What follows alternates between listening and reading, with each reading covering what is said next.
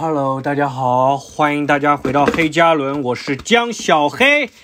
然后刚刚睡醒，现在已经四点半了，啊，就太困了，然后睡了一觉。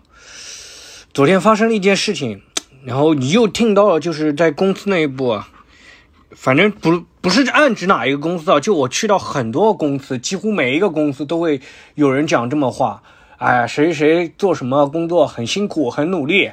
啊，不是暗指谁啊，就是我去的每一个公司都这个样子，但是跟我有什么关系？你很辛苦是为了我吗？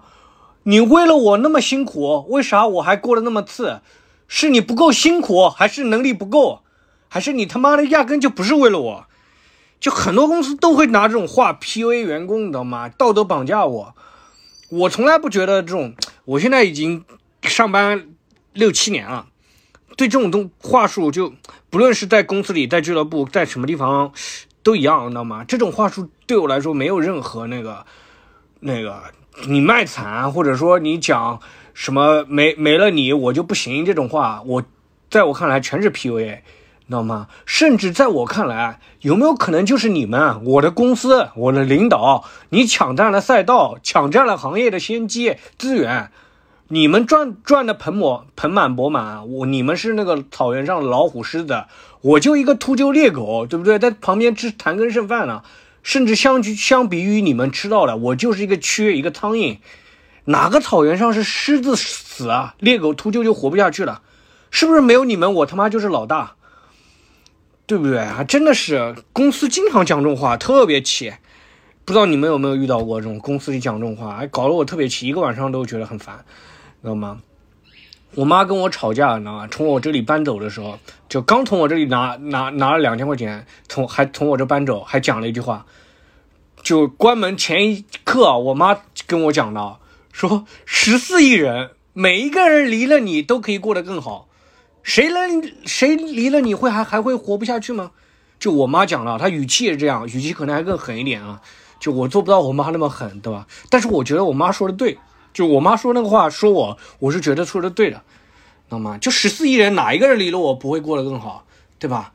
没有人离了我会活不下去的，都会有新生活的，只不过有短暂可能一个阶段的话，可能搞头脑不清晰，可能会有这种错觉，在公司里也是这个样子，只是你们抢占了赛道，你们在这个行业里有先机，我所以你们把狮子老虎把我的猎物给弄死了。对不对？我猎狗秃鹫就应该分这一份羹。如果没有你们的话，这个猎物就是我的，就是这样的。这是这是草原生存法则，你知道吗？啊，我没有必要对你们感到感恩，怎么样呢？真的，就我有一个高中老师，就他不是教我的，只是我高中宿舍的住宿的时候，然后他带我们去自习嘛。有一次我问他借借钱，借十块钱。然后我当时表现的就很唯唯诺诺嘛，我问了一，我就说，哎，老师能那个借我那个十块钱？反正就说的很很唯唯诺诺，或者甚至说可能有点可能很猥琐。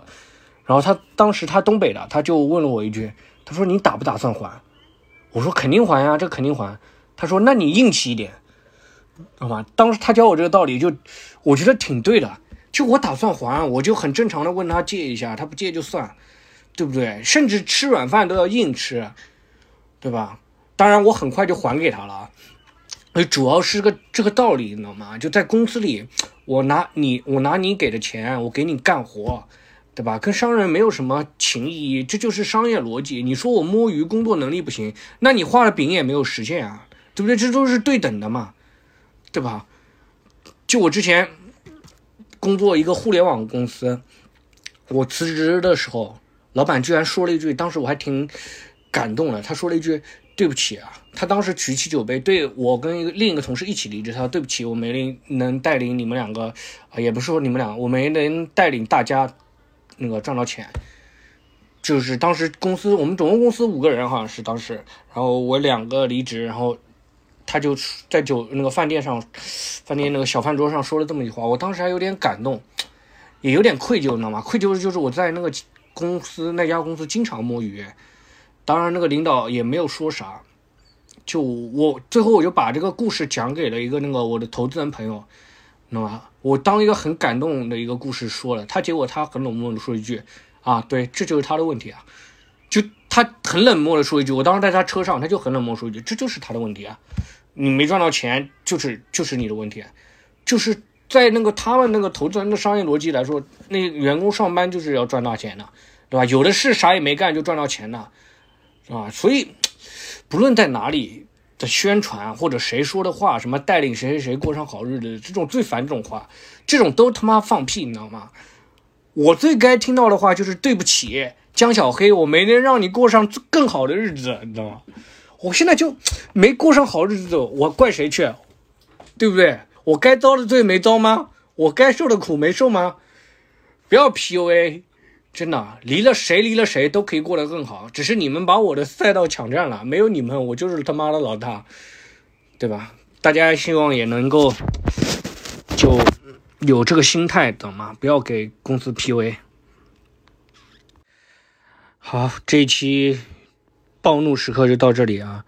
不知道大家耳机是不是音量调的很高啊？调的很高的话，可能会震到耳朵。嗯，反正就是想想会觉得很愤怒吧。啊，现在心气刚暂停了一下，心里平和了一点。嗯，国庆假期马上到了啊！我国庆节就十月一号有演出啊，很感谢你，就只给给我排一天演出，然后排在十月一号，剩下几天我就可以嗯回一下外婆家。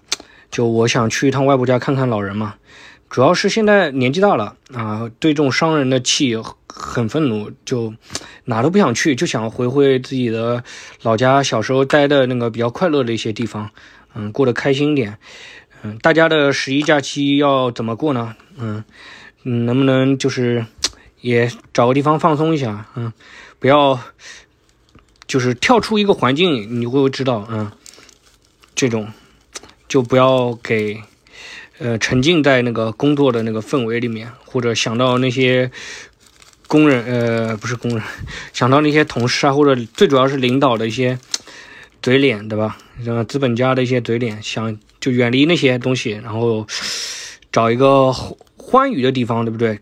潇洒一下，哪怕待在家里啊，也开开心心的，对吧？把这七天。过得开心的啊，他们的消息呢，尽量能挽回，能不回都挽回一点。我之前同事特别，就我过得最好的一个同事，就是我感觉他好像就是没什么忧愁的一个人，就是他上班上班，下班玩游戏。就下班的时候有一次我，不是同事，一个同学，然后我去他家里面，然后看他玩游戏，他。突然中途手机响了，你知道吗？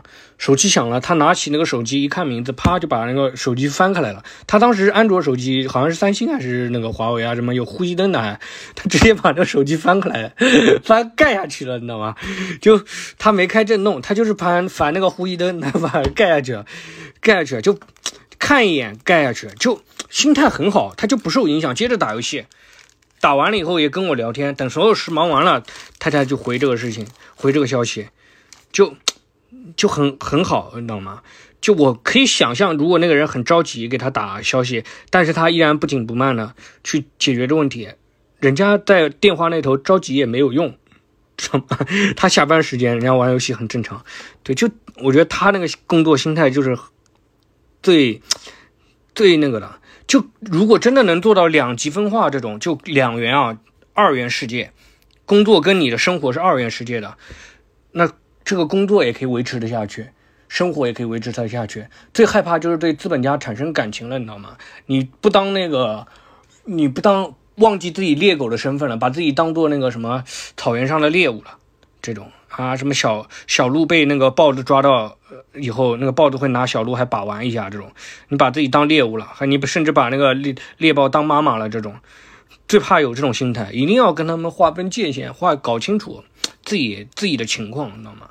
这样子的话，这样子的话就可以活得通透一点，嗯，不会被他们话术 PUA，好吧，这期就跟大家分享到这里，好，嗯，咱们下期再见，好吧，国庆快乐，再见。